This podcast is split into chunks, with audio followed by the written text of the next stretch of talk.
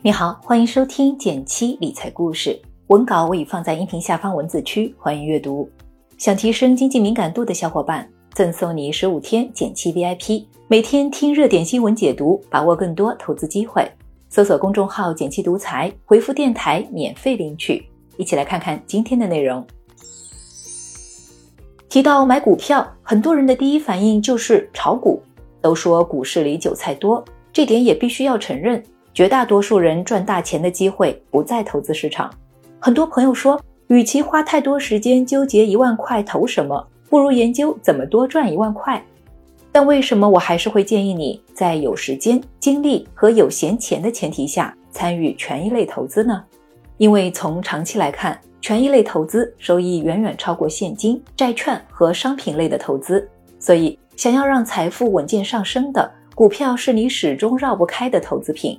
根据历史数据显示，两百年前的一百美元，如果不参与任何投资，到二零零一年只值五美元。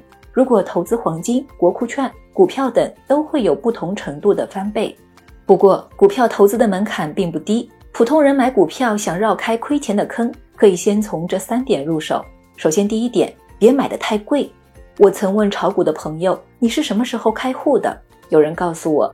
因为听说别人买股票没几天就赚够一年工资，感觉闭着眼睛都能赚钱，就开户了。不难看出，大多数人开户入市的时间多半会集中在股市行情上涨的时候，特别是在牛市，股市越上涨，吸引进来的新股民就越多。往往这个时候，你很容易买在牛市高点，买的太贵了。文字区的这张图反映了 A 股过去二十年的整体表现。图中标亮的这三个区域，分别对应的是2007年、2010年和2015年时间段。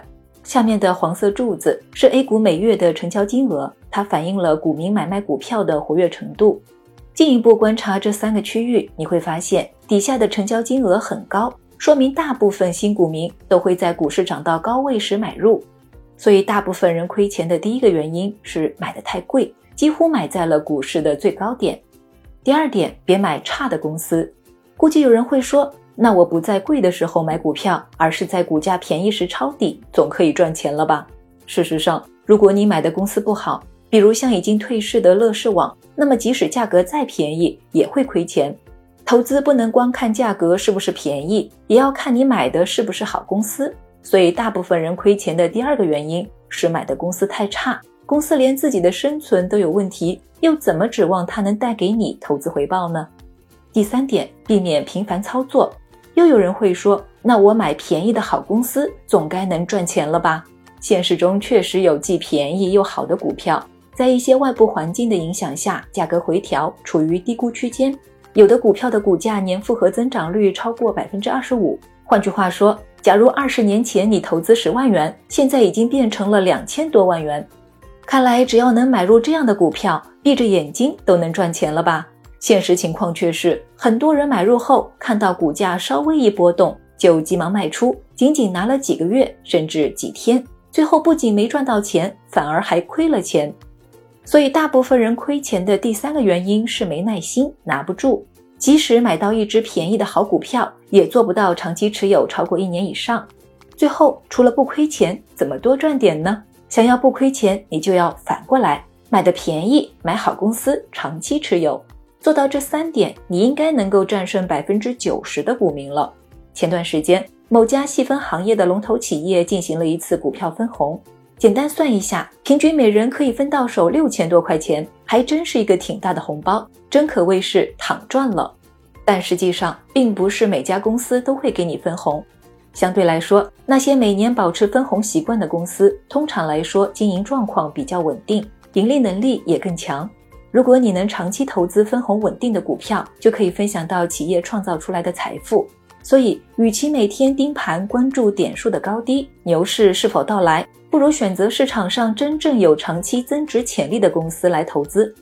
除了找到好公司，还有一些适合新手的投资方法，例如打新股等，都很适合新手试试。但作为新手，还是要提醒你，千万要控制好资金量。除了拿出长期不用的钱投入股市或股票类基金外，也建议不要一下子大比例投入。如果确实没有时间来研究股票，其实参与股票型基金的投资也是不错的选择。相比起来，基金的投资学习门槛比股票要低很多，更适合大部分的投资者。好了，今天的内容就到这里。觉得今天的内容对你有帮助的话，也请文末点个赞，给我鼓励。别忘了根据音频开头的提示，免费领取十五天减七 VIP 哦。每天听热点新闻解读，很快你的经济敏感度就提升了。